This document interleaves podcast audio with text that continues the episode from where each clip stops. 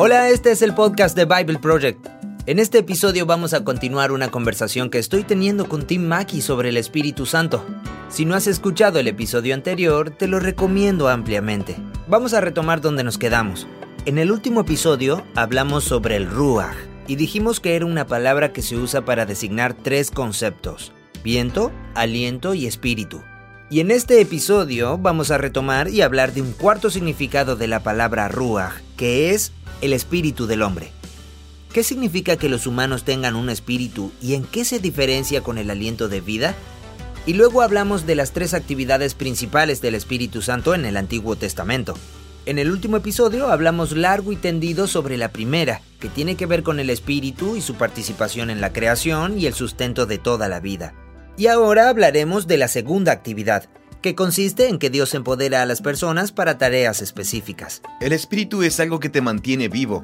Tú vives por el espíritu. Pero luego dice que uno también puede dejar de caminar en armonía con el espíritu. Entonces, el espíritu nunca deja a ninguna criatura viviente, en el sentido de que las mantiene con vida. Pero puedes estar lleno del espíritu de vida sin estar en sintonía con el espíritu de Dios. Y luego hablamos de la tercera actividad, que es el Espíritu de Dios recreando al mundo y a la humanidad misma. ¿Qué tendría que pasarle a la humanidad para que nos convirtamos en personas que realmente amen a Dios y amen a los demás? Gracias por escucharnos. Aquí vamos.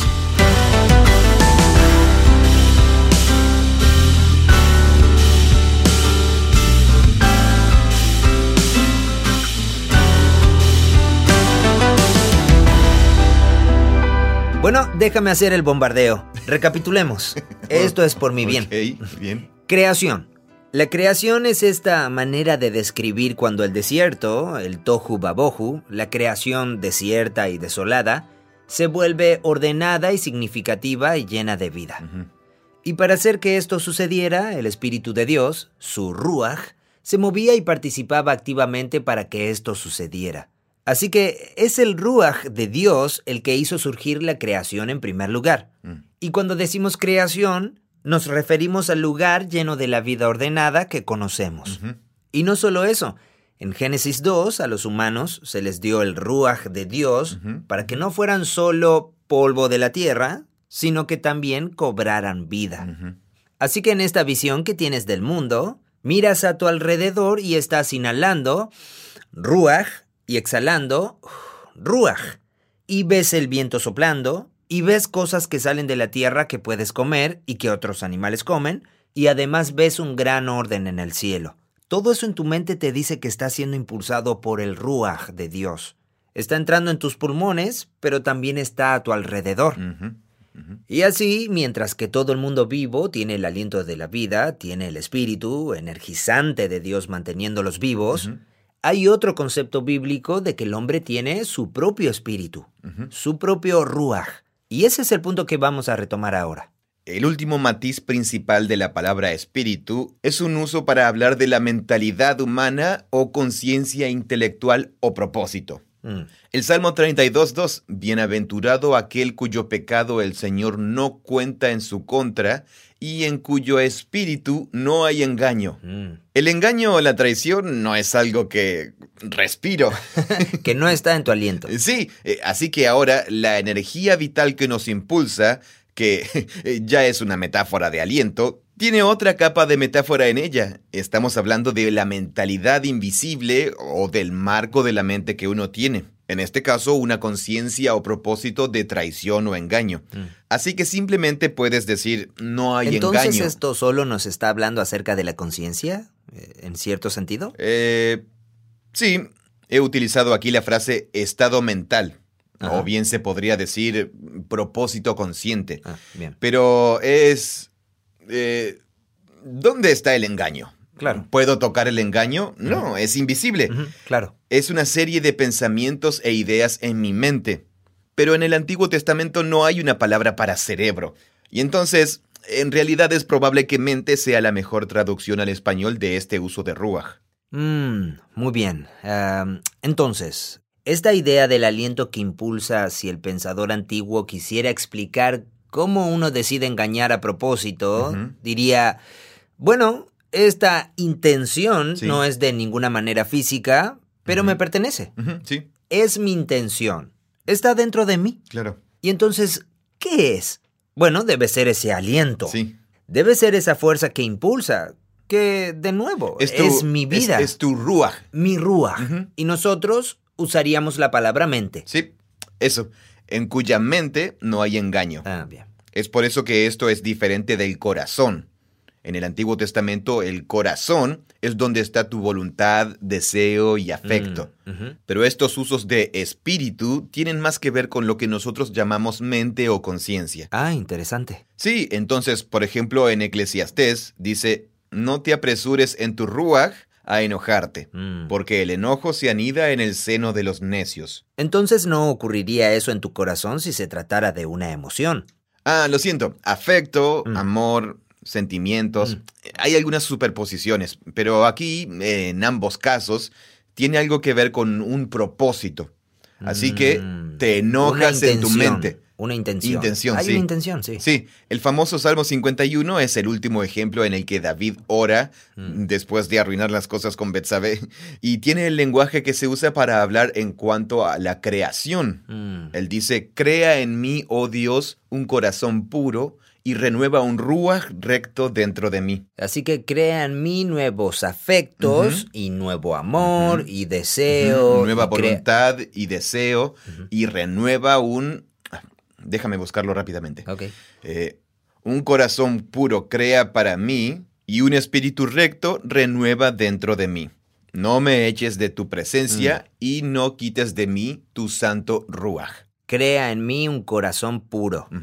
¿Tú dices que corazón significa voluntad? Voluntad y sentimiento y emoción. Pero la voluntad es diferente de los sentimientos y la emoción. Lo es en español, sí. Mm. Yo me refiero a cosas del tipo amarás al Señor tu Dios con todo tu corazón. Ok, así que el amor... el amor es es el eh, afecto. Es tanto afecto como también es voluntad, elección y devoción.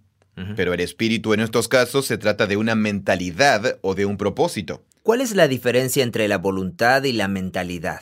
O la voluntad y la intención. Em, puede ser que se superpongan de alguna manera. Uno comienza con un afecto y otro comienza con Pero un- eh, en ninguna parte de la Biblia hebrea sientes algo en tu espíritu. Sientes las cosas en tu corazón y en tus vísceras. Tu espíritu tiene que ver con las ideas, el propósito, la mente. Mm, O sea, la palabra mente expresa perfectamente el concepto. qué interesante. Eh, Ruach. Entonces es el principio que impulsa o da vida. Bien. Es invisible. Pero luego, además, ese impulso o vida invisible se convierte en una forma de hablar respecto a tus pensamientos y a tu forma de concebir propósitos Mm. e ideas sobre Claro, las cosas se que quieres convierte hacer. en tus pensamientos. Sí, correcto. No había pensado en esto antes, pero sí, en la intención, la intención consciente, Claro. la mente, el propósito que puede ser llamado el ruach de una persona. Tu ruach. Ujú. Y aquí es donde la idea del ruach de Dios y el ruach humano comienzan a relacionarse entre sí, porque de esto va a fluir un...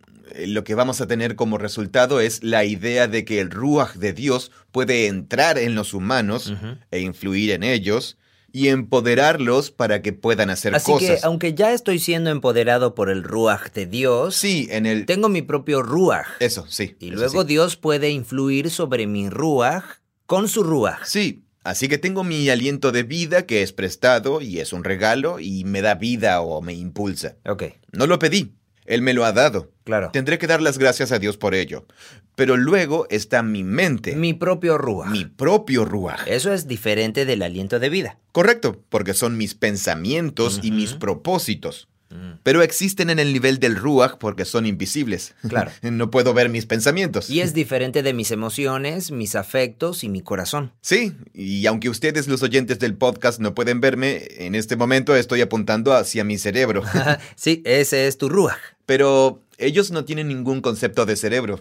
Y Mm. no es tu corazón, es tu ¿De dónde vienen tus pensamientos? Claro, sí, de tu Ruach. Son las ideas y cosas invisibles que se te ocurren. Y eso es tuyo. Es difícil para nosotros no apuntar hacia nuestras cabezas, y eso es tuyo. Así que aquí tienes este concepto superpuesto de que el ruaj de Dios, su propia presencia de vida personal, no solo te impulsa, además puede interactuar con tu mente, tu ruaj, e influirte. Mm. Entonces, ¿Quién es la primera persona llena del Espíritu en la Biblia? Esta es otra buena trivia bíblica. Ah, no quiero mirar las notas, pero vi la palabra José. bueno, ahí tienes. ¿En serio? Sí, ¿Esa es la primera persona? ¿José? Sí, cuando el faraón tiene esos sueños extraños en el libro de Génesis en los capítulos 40, 41 y 42, y nadie puede interpretar sus sueños, Ah. y luego está este esclavo en la prisión, interpreta los sueños, y el faraón dice, Oh, por todos los cielos, tú eres un hombre en el que está el ruaj de los dioses. Así que esto tiene que ver con ser empoderado y es diferente de ser creado. Correcto, sí. Todos han sido creados con el ruaj de Dios. Claro, no le está diciendo, oh, estás vivo. ¿Cierto? Lo que le está diciendo es, has sido influenciado por pensamientos provenientes de fuera de ti mismo. Correcto. Claro. Has recibido ideas y pensamientos que es imposible que conocieras a menos que te los diera una fuente divina. El ruaj de Dios. Así que el ruaj no solo da vida, también da ideas. Sí, aquí tiene que ver con influir o empoderar o mejorar las habilidades humanas con capacidad divina. Claro. Entonces aquí hay una... A eso lo llamamos la musa. Sí, sí, sí, sí. Así es como los griegos lo llaman, la musa, que era una diosa, una deidad. Había deidades de la música y la poesía, etcétera, las musas divinas. Tenemos estas ideas que parecen venir de fuera de nosotros. Sí, totalmente. Sí, eh, no es una genialidad. La palabra genio. Ah, que ¿En serio? No es la palabra que. Oh, vamos a buscarla. Sí, sí, búscala. La palabra genio como personaje místico. ¿Viene de ahí? Sí, sí, es un ser espiritual que entra en tu mente y te da ideas. Sí, ah, mira, aquí está. Es un espíritu moral que guía y gobierna a un individuo a través de la vida. Del latín genio. Guardián, deidad o espíritu que vigila a cada persona desde el nacimiento. Pero también es una habilidad profética. Así que estas son una especie de ideas superpuestas. La musa, el genio. Y este es el ruaj de Dios el que empodera. Así es como pensaríamos en ello bíblicamente. Tiene que ver con ser empoderado para una tarea especial, con recibir una habilidad divina. Así que continuemos. Bien. Todo esto se superpone. La segunda persona llena de Ruach en la Biblia está en el siguiente libro de la Biblia. Éxodo. Este es un poco más conocido. Éxodo capítulo 31 dice, Mira, he llamado por nombre a Besalel, hijo de Uri, hijo de Ur, de la tribu de Judá, y lo he llenado del Ruach de Dios. Oh, para hacer el Y tabernáculo. con Jochma.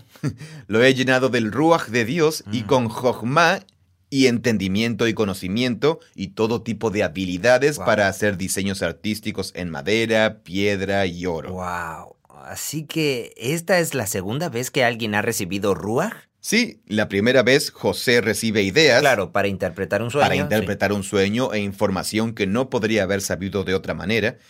Y aquí es un artista Sí. Que puede Que recibe la musa. La musa sí. Él recibe ruach divino que se equipara con la sabiduría, Mm. jochma, con conocimiento y habilidad aplicados para entender y trabajar con estos materiales en bruto, Mm. para hacer surgir de ellos belleza y orden que simplemente le vuela la cabeza a la gente. Sí. Así que esto es algo espectacular. Hay algunas cosas trascendentes Mm. cuando los humanos Él fue el Miguel Ángel de esa época. Sí, totalmente. Es exactamente así. Eh, Cuando nos encontramos frente a una bella pieza de arte, hallamos algo trascendente, porque es el producto de un humano. Pero dentro de la cosmovisión bíblica es el producto del ruach divino que se expresa en y a través de un humano. Es arte de gran belleza. Así que una vez más, no es vida, no estamos hablando de vida biológica. Estamos hablando de la capacidad de percibir cosas que son difíciles de percibir y, y luego de ser capaces de aplicarlo. Sí. Bueno, la percepción de ello parece ser el ruaj y luego la aplicación parece ser la jokma Mm, ajá, sí, claro. y sí. de tomarla y hacer algo con él. Correcto. Así que la capacidad de ver lo que significa un sueño o de ver cómo esto se conecta con eso, o de dónde viene la poesía, o de ser capaz de percibir una melodía que nunca fue percibida por nadie, Sí, sí. o todas estas cosas que concebimos como artísticas, eso viene del ruach, de Dios. Sí, y estamos de vuelta en la primera página de la Biblia, el Ruach de Dios. La fuerza creadora. La fuerza creadora que hace surgir luz y vida y belleza en un jardín a partir del tohu babohu. Y es exactamente lo mismo, excepto que no es vida biológica, es orden y belleza y significado. intención, propósito. Mm. De nuevo, intención. Está aplicando un propósito consciente a estas materias primas. Así que por un lado tenemos esto. Mm. El Ruach de Dios también puede influenciar a los gobernantes. Es un Mm. tema importante en el Antiguo Testamento. Encontramos individuos a los que se les da posiciones de liderazgo y si hacen un buen trabajo, se dice que están llenos del Ruach de Dios. Mm. Entonces, cuando a Josué se le encarga al final del Pentateuco que dirija a Israel en lugar de Moisés, está lleno del Ruach de Jochma, el espíritu de sabiduría. Mm. Así que va a necesitar algún tipo de aumento divino de sus habilidades. Así que la sabiduría, porque lo que sabemos gracias a la literatura sapiensal es que la sabiduría es un atributo, de, Dios. Así que en ese sentido, entonces, puede tener un ruach. Sí, estamos mezclando Proverbios 8, la señora sabiduría, como un atributo divino de Dios, con espíritu y sabiduría. Se superponen aquí. Es como la sabiduría en Proverbios, es este patrón invisible de causa-efecto tejido en el universo. Mm, Es un orden, que es exactamente lo que está creando el Ruach de Dios. mm, Entonces puedes decir, ah, sí, es el Ruach de Jochma. mm. Así que este es un tema muy común. Cuando Israel está al borde del caos, cuando el pueblo de Dios necesita un líder que ponga orden y traiga justicia y guía llena de sabiduría, ves que aparece el Ruach. Mm, sí. Josué, y en el libro de jueces, cuando Israel es tomado y golpeado por sus enemigos, Mm. están todos estos tipos, Sí. Otoniel, Gedeón, Jefté, Sansón. Y no es que todos sean personajes de gran carácter moral, ¿No es cierto? pero Dios les, Les, da, ruach. les da el ruach Sí. para que puedan rescatar o algo por el estilo. Mm, Y así que este es también el papel que desempeñan los profetas. Dios envía su ruach para influenciar a los profetas bíblicos. Miqueas, en el capítulo 3, dice: Yo, en cambio, estoy lleno de poder y del ruach del Señor, y de juicio y de valor para dar a conocer a Jacob su rebelión y a Israel su pecado. Entonces aquí está el profeta que recibe una perspectiva divina sobre el estado de Israel. Es como la imagen de José. Él conoce la perspectiva divina de la historia de Israel y el significado de los acontecimientos de su tiempo, y luego denunciará en nombre de Dios cómo están rompiendo el pacto y demás. mm. Entonces este es todo un tema que atraviesa todo el Antiguo Testamento, que Dios influye a los humanos por su ruach, conectándose a sí mismo con su ruach, su mente. Mm, Sí, dándote una perspectiva que normalmente no tendrías, ideas y percepciones que no Sí. tendrías normalmente. Sí, sí, correcto. Entonces todo esto es el semillero de la obra del Espíritu en el ministerio de Jesús y luego para la forma en que Pablo y los apóstoles hablan del Espíritu, afectando o renovando sus mentes, como diría Mm. Pablo. O él hablará, Pablo dice, si vivimos por el Espíritu, andemos también por el Espíritu para producir el fruto del Espíritu. Mm. Así que el espíritu es algo que te mantiene vivo. Tú vives por el espíritu. Pero luego dice, también puedes desconectarte del espíritu. Entonces el espíritu nunca deja a ninguna criatura viviente, en el sentido de que las mantiene con vida. Claro. Pero puedes estar lleno del espíritu de vida y no estar en sintonía con el espíritu de Dios. Mm, de acuerdo. Así que puedes estar vivo con el aliento de Dios. Pero es posible que el ruach de Dios no influya en tu ruach. Claro, moldeando tu mente y tus pensamientos y tus propósitos.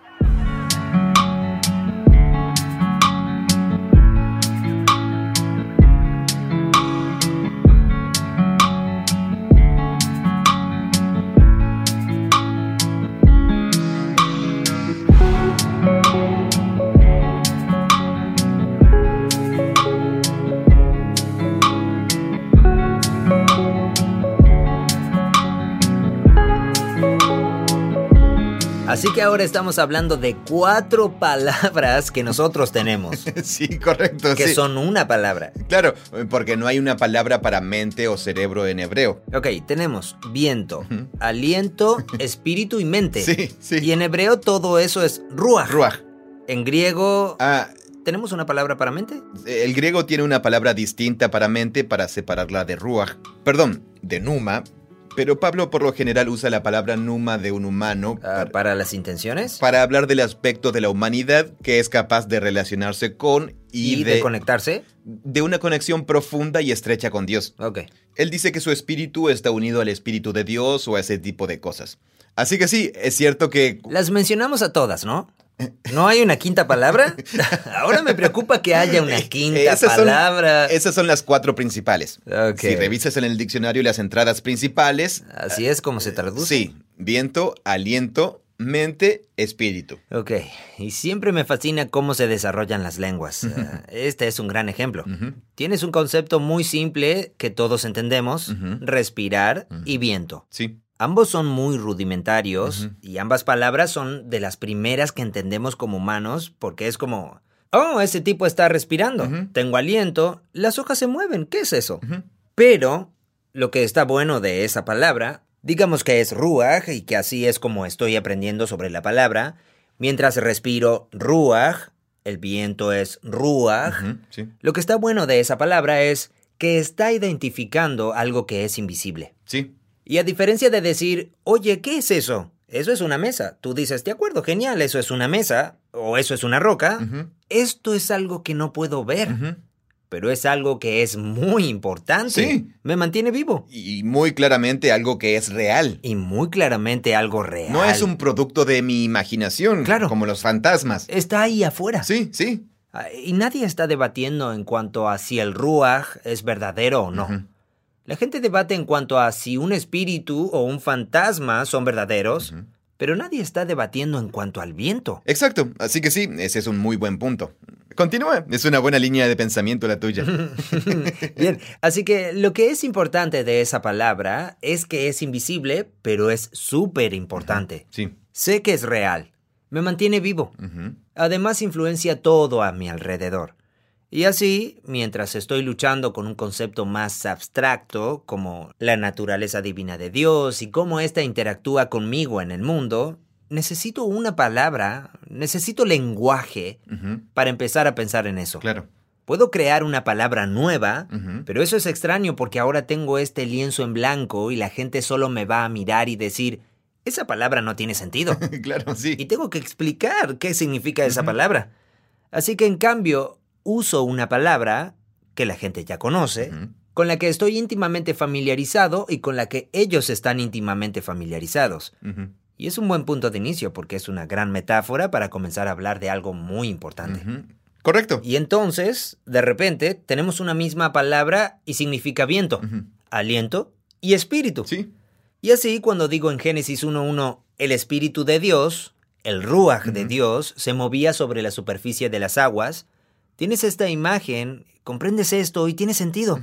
Y estás pensando en Dios de esa manera, pero sabes que no estoy hablando del aliento literalmente. Claro. Pero es un buen ejemplo como punto de partida. Y después voy por la vida y me doy cuenta de que hay una cosa extraña, es como la conciencia. Tengo esta capacidad en mi propio ser para decidir algo y luego hacer que suceda. Sí. O, por Pa- ejemplo, para inventar, los llamamos conceptos o ideas. sí, que- pensar un concepto, tener una idea y luego convertir esa idea en una realidad.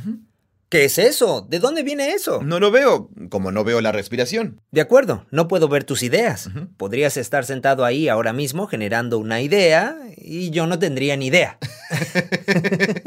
Es- ese, fue- ese juego de palabras fue intencional. No, acaba de surgir. No tendría ninguna pista de qué estás ideando porque por- es invisible. Cierto, sí. Claro, así que digo, de acuerdo, ¿qué es eso? ¿Qué es esa cosa que tengo? Es súper poderosa. Y produce un resultado visible en el sentido de que voy a hacer algo. Y luego voy y hago algo. Puedo decir que voy a engañar a alguien y ese engaño es muy significativo. Va a cambiar el curso de su vida y sucede dentro de mi propio algo. Estaba a punto de usar una palabra. en mí. Sí. Es invisible. Sí. Es eficaz. Me pertenece y digo, ¿qué es eso? ¿Cómo hablamos de eso?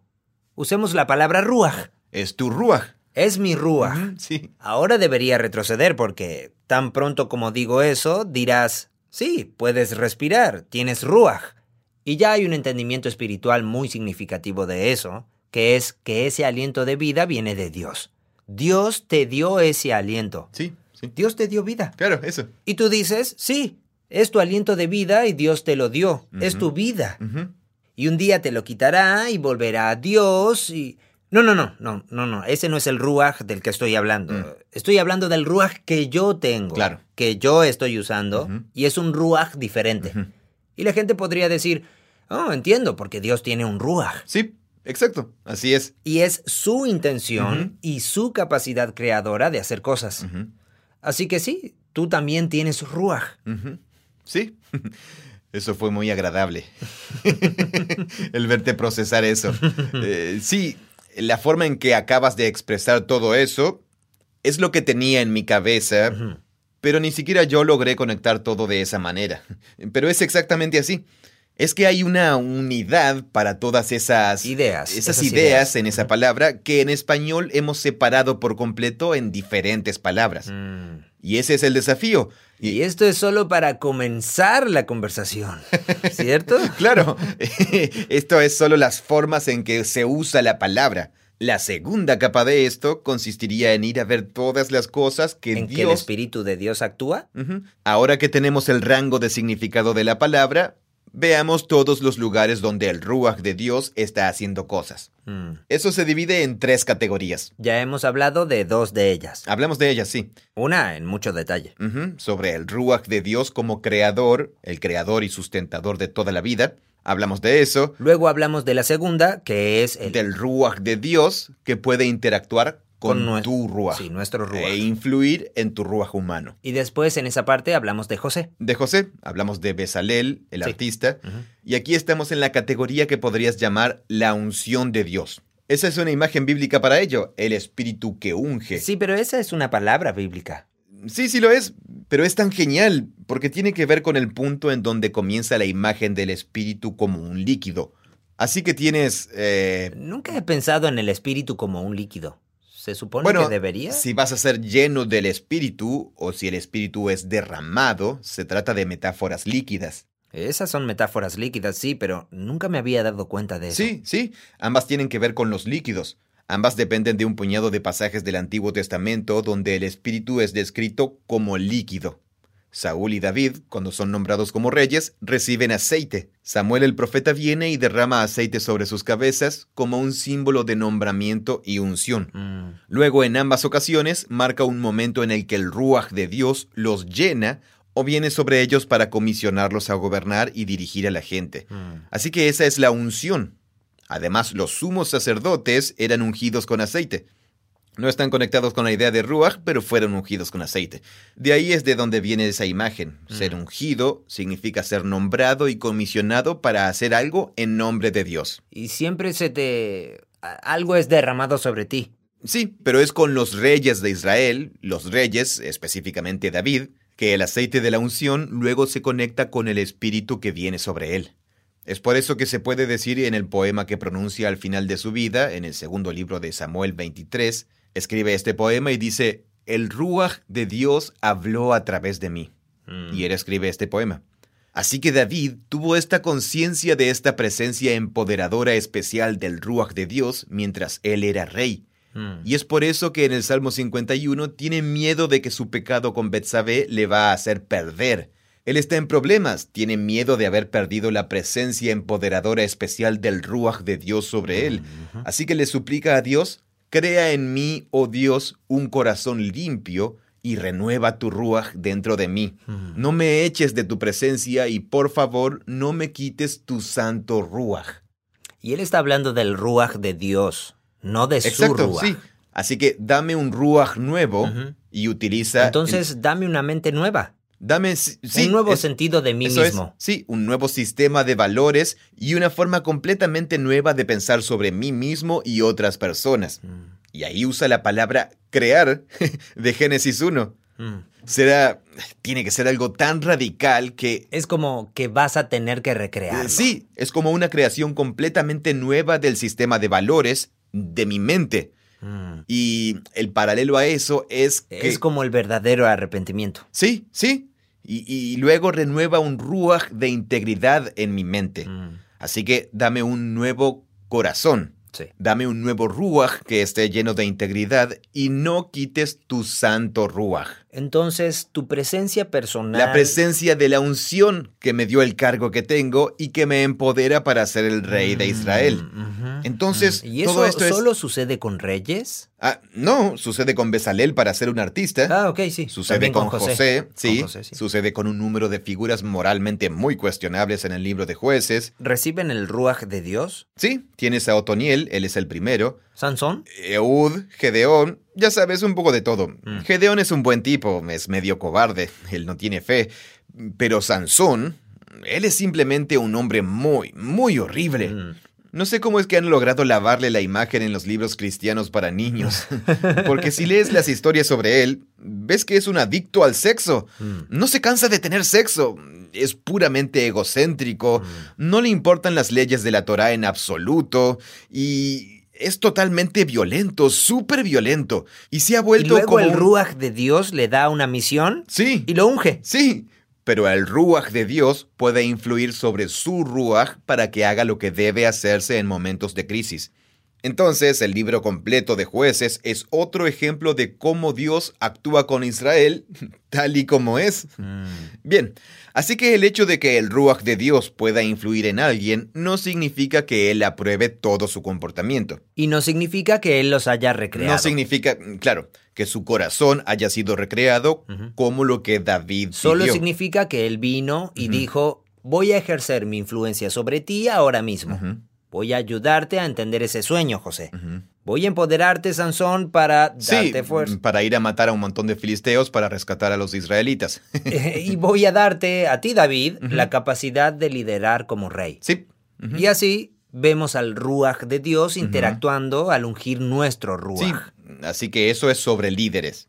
El otro tipo de persona principal que recibe ese ruach ungido de empoderamiento son los profetas. Aquí es el ruach de Dios influyendo en el ruach de estos profetas para que lo que digan en voz alta, lo que vayan a predicar en la esquina de la calle, es lo que Dios quiere que su pueblo oiga. Mm. Generalmente para exponer su injusticia o rebelión o idolatría, para advertirles sobre las consecuencias y para darles esperanza sobre el futuro. Mm. Pero Así lo- que podríamos decir eh, que Balaam, Mm, el Ruach de Dios ungió a Balaam.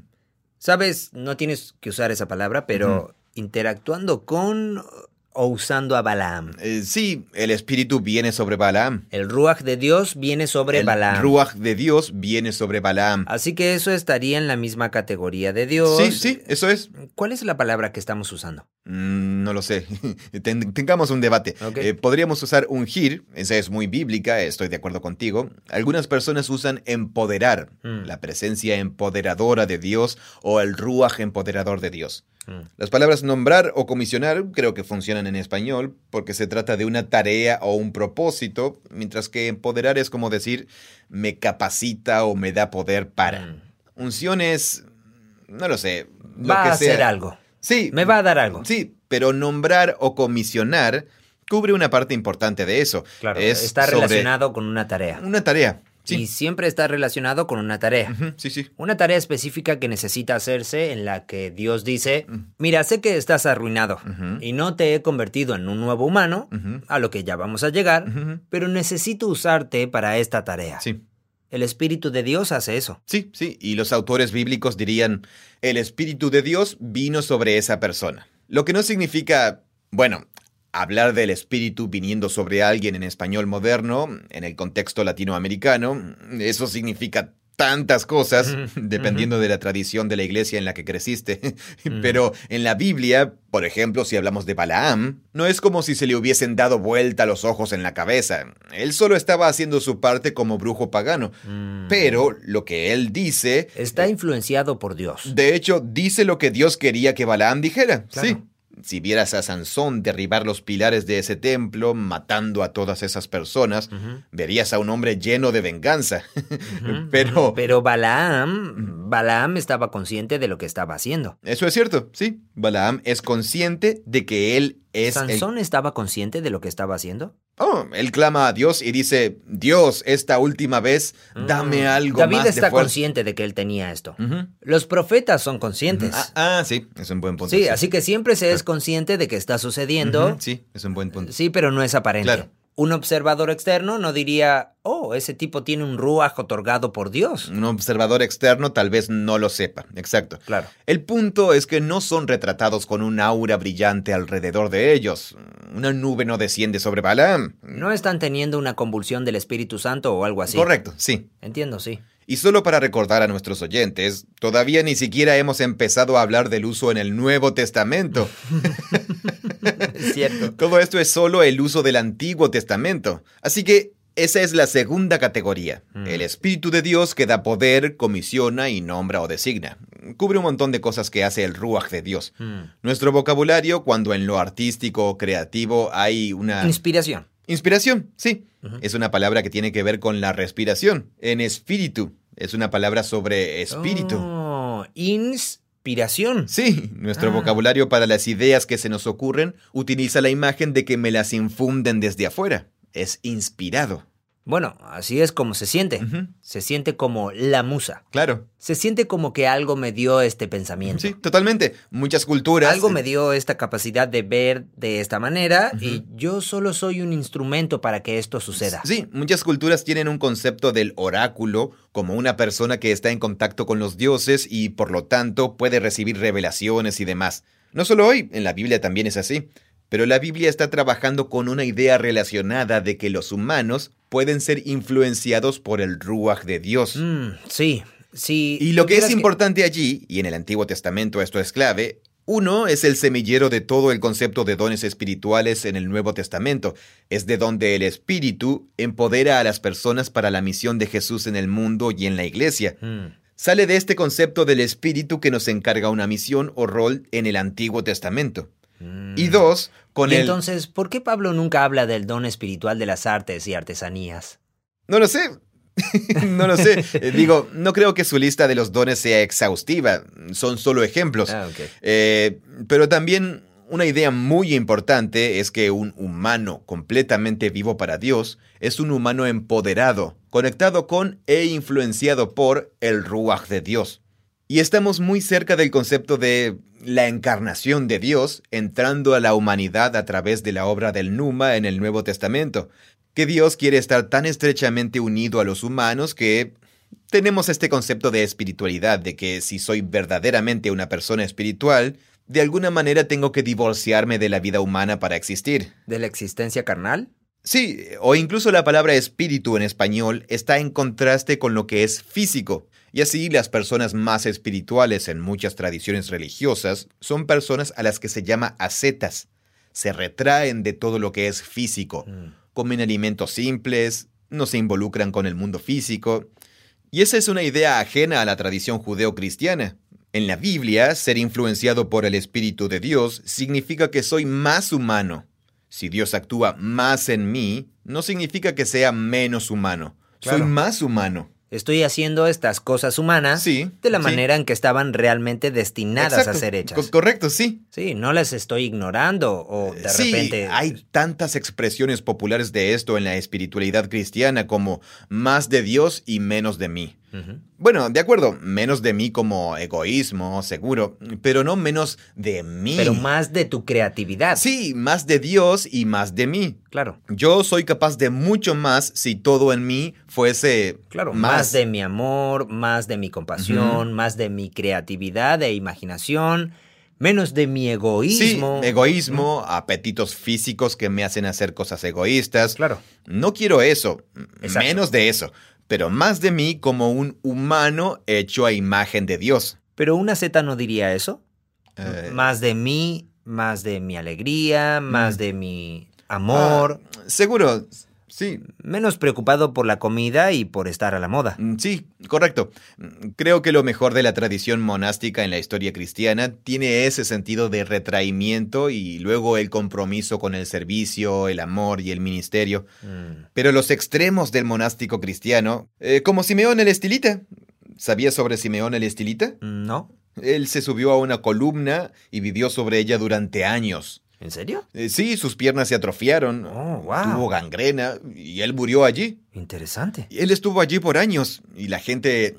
Y, y era solo puramente... ¿Cómo un- comía? La gente le llevaba comida. Ah, ¿Sabes qué es lo él, él loco de- básicamente decía, estoy en la punta de este pilar para Jesús. Él escribió toda esta poesía que es muy inquietante. Eh, Simeón el Estilita. Él definitivamente tenía la actitud de más de Dios y menos de mí como humano, porque mi cuerpo se está pudriendo allí sobre la columna. Sí, como no necesito esta mitad de mi humanidad en mis piernas. Él era escéptico. Fue un monje cristiano sirio que vivió, creo, en el siglo IV o algo así. En fin, este es un ejemplo de la idea, si soy verdaderamente espiritual y estoy en contacto con el Espíritu de Dios, tengo que separarme de lo físico. Mm, pero cuando David tenía una mayor sintonía con el espíritu, era mejor como rey. Correcto. Sí. Y cuando Sansón la tenía, luchaba mejor. José interpretaba mejor los sueños. o, o Pablo. y que- Besaler era mejor en... ¿Qué tipo de arte hizo él? Ah, él diseñó el tabernáculo. Ah, sí, ok. él diseñó el arca del pacto. sí, que he oído que es bastante genial. Nunca la vi, excepto en Indiana Jones. O Pablo diría, eres mejor como pastor, eres mejor como administrador, Mm, eres claro. mejor sirviendo a los pobres debido al Espíritu de Dios en ti. Claro. Así que todo esto tiene que ver con el nombramiento Todo eso es del nombramiento. Espíritu. Ese es el Ruach de Dios interactuando. Actividad número dos del espíritu. Enorme. Mm. Una categoría enorme. Sí.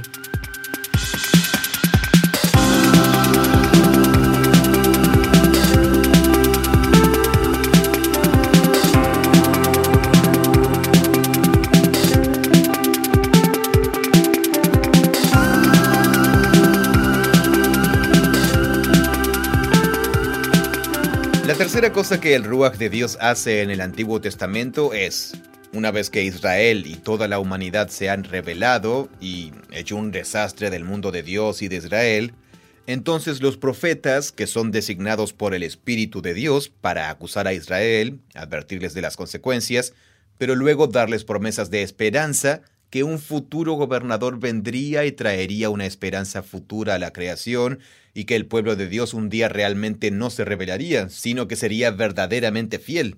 Todas esas cosas están conectadas con el Ruach de Dios. Es paralelo al Ruach de Dios creando, pero luego es el Ruach de Dios realizando nuevos actos creadores. Entonces, un ejemplo es Isaías 11, 1 al 11. Es una de las profecías mesiánicas más geniales de todo el Antiguo Testamento. Tienes un rey que viene del linaje de David. Se nos dice que el Ruach de Dios lo influenciará cuatro veces. Mm. Así el Ruach del Señor descansará sobre este futuro rey. El Ruach de sabiduría y entendimiento, el Ruach de consejo y fuerza, el Ruach del conocimiento y del temor de Dios. ¿Cuál es la diferencia entre todas estas? Ah, ¿Son solo formas diferentes de hablar de Dios? Sí, bueno, el Ruach de Dios descansa sobre esta persona e impregna su sabiduría y entendimiento. Impregna su consejo. Mm. Es como Salomón. Ah, claro. Este rey tendría sabiduría, entendimiento, estrategia, poder. Él temerá al Señor. Mm. Estamos de vuelta en los libros sapenciales aquí. Cada aspecto del liderazgo de este rey será influenciado, mejorado Ah, claro. y empoderado por el Ruach de Dios. Luego, las líneas que siguen son que Él va a traer justicia a los pobres. Todo el que se aproveche de los pobres, Él lo pronunciará culpable. Entonces este es el pasaje del león y el cordero. El león se acostará con el buey, y el niño jugará cerca del nido de cobras, y la tierra será impregnada con el conocimiento de Dios. Isaías 11. Así que este rey dará inicio a una nueva creación. Así que él va a llevar a cabo algo tan radicalmente nuevo que la única forma en que podemos describirlo ahora Sí, es sí. algo tan absurdo como un león y un cordero relajándose juntos. Sí, y el oso que se convierte en un vegetariano total. Y los niños que juegan con cobras. Exacto, sí. Lo cual probablemente solo está sucediendo en la India. Sí, Ahora mismo. En muchas partes del mundo. y en el núcleo de todo esto, esto es traído y dirigido por un rey humano Mm. que es hiperinfluenciado, empoderado e impregnado por el Ruach de Dios. Mm. Cuatro veces el Ruach de Dios es puesto Así que sobre el esta rey. es una imagen de lo que tú llamarías nueva creación. Nueva creación, sí. Porque es un nuevo, es un acto creativo para hacer esto. Que va a cambiar fundamentalmente cómo es la creación, ¿cierto? Sí, cómo opera. Cómo funciona. Sí, y bajo su mando. Aquí el punto es que el rey al mando de la nueva creación es descrito como completamente impregnado por el ruaj de Dios. ¿Son los profetas los que primero comienzan a hablar de que las cosas van a cambiar en el orden creativo así drásticamente? Sí, es la imaginación poética de los profetas. Así que el rey David, en cualquiera de sus poemas o algo así, él nunca estaba pensando en... Supongo que en ese versículo del que hablamos, él dijo, crea en mí un Crea corazón". en mí un nuevo corazón. Sí. eso es en la segunda. Sí, y ese es el mismo tipo de idea. Sí, David. Es como, tengo un corazón que necesita ser fundamentalmente diferente. Sí, Recréalo. claro. Hazlo de nuevo. Sí, es correcto. Esa es la segunda parte. Sí. Si la creación misma va a ser renovada por un rey que es empoderado e impregnado por el Espíritu de Dios, el pueblo de Dios en el que habita, que es dirigido por ese rey y experimenta eso, ¿cómo no van a ser los nuevos humanos como Israel o la humanidad? ¿Qué va a tener que sucederle a la humanidad para que nosotros nos volvamos personas que verdaderamente amen a Dios y amen a los demás? Claro, tenemos que ser recreados. Los profetas usan el vocabulario de la nueva creación y el espíritu juntos. Mm. Así que Ezequiel es el profeta más importante en cuanto a esto, en los capítulos 36 y 37. Mm. Dios dice que Él va a dar un nuevo corazón y un nuevo espíritu a su pueblo del nuevo pacto. Mm. Quitaré de su carne el corazón de piedra y les daré un corazón de carne. Mm. Pondré dentro de ustedes mi ruaj y haré que anden en mis estatutos y que cumplan cuidadosamente mis ordenanzas. Así que Ezequiel prevé que la única forma en que un humano llegue a estar completamente vivo para Dios y para amar a Dios y al prójimo es si el ruaj de Dios lo recrea, si hace de nuevo a los humanos, específicamente su corazón. Y eso es exactamente por lo que David ora después del incidente con Betsabé en el Salmo 51.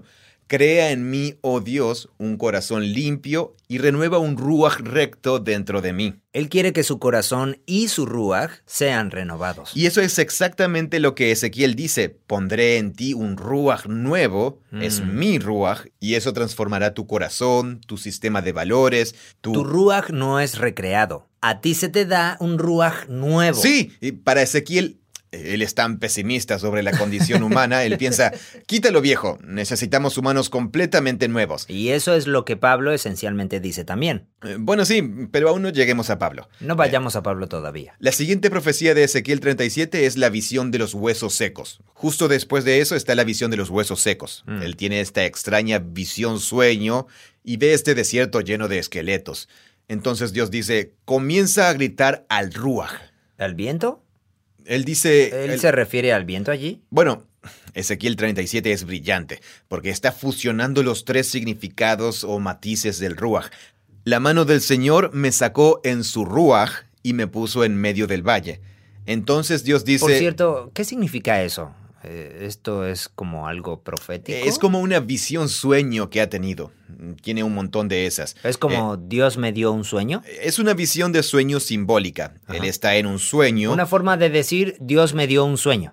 Es su ruaj me trajo a este lugar. Ah, correcto. Sí, claro, eso es. Entiendo. Y grítale al ruaj sobre estos huesos y diles, voy a hacer que en ustedes entre ruaj y vivirán.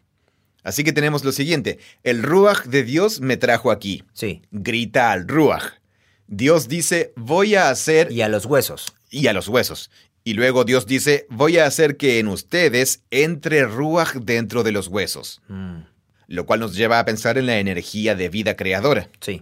Y pondré tendones sobre ustedes, haré crecer carne sobre ustedes, los cubriré de piel, y pondré ruaj en ustedes, y vivirán, Mm, y sabrán que yo soy el Señor. Así que comencé a profetizar como me había ordenado, y mientras yo profetizaba hubo un ruido, y luego un estremecimiento, y los huesos se juntaron cada hueso con su hueso.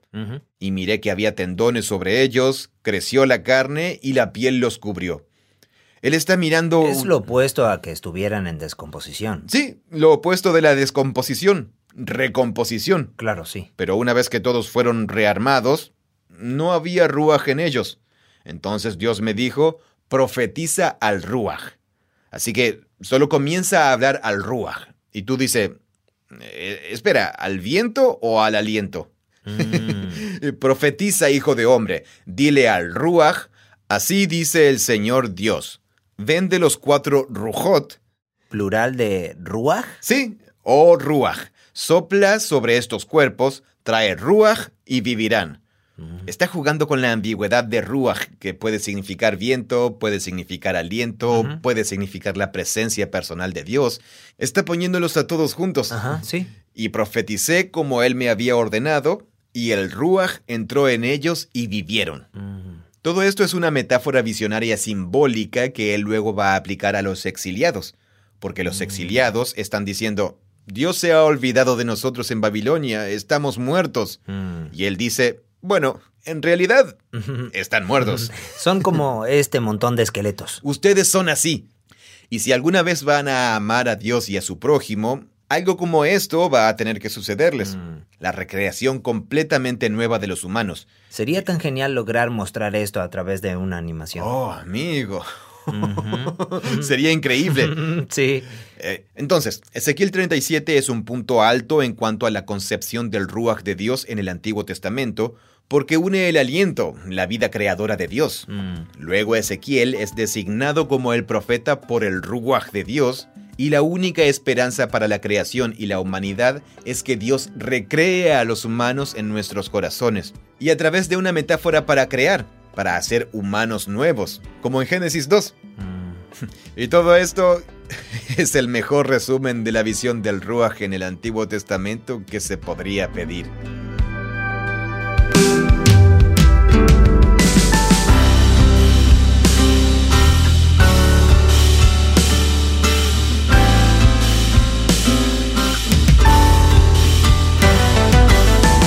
Gracias por escucharnos. Este es el final de este episodio. Vamos a continuar y creo que terminaremos la conversación sobre el Espíritu Santo en el siguiente episodio, donde entramos en el Nuevo Testamento y hablamos de Jesús y sobre cómo los apóstoles se basan en este rico concepto hebreo del Ruach de Dios. Este podcast es producido por Full Voice Studio. Es una versión localizada del podcast de Bible Project, originalmente grabado por John Collins y Tim Mackey. Gracias por escucharnos. Hola, me llamo Silvia Rodríguez y soy del Salvador. Yo empecé a escuchar The Bible Project por medio de mi hija mayor, que siempre quiso trabajar para un estudio de animaciones. Así es que empezamos a ver los cortos videos de animaciones de Bible Project en YouTube, en familia como un pasatiempo. Pero al mismo tiempo me di cuenta que nos estaban ayudando a conocer más a fondo de la palabra de Dios. Es un gran placer para mí haber conocido The Bible Project y poder ser parte de esta hermosa misión. Creemos que la Biblia es una historia unificada que nos guía a Jesús. Bible Project crea recursos gratuitos para ayudarte a experimentar la Biblia. Todo lo que creamos está financiado por generosos benefactores de todo el mundo Puedes ver toda nuestra biblioteca de podcasts, buscar otros recursos y dar en nuestra página de web a spa.bibleproject.com.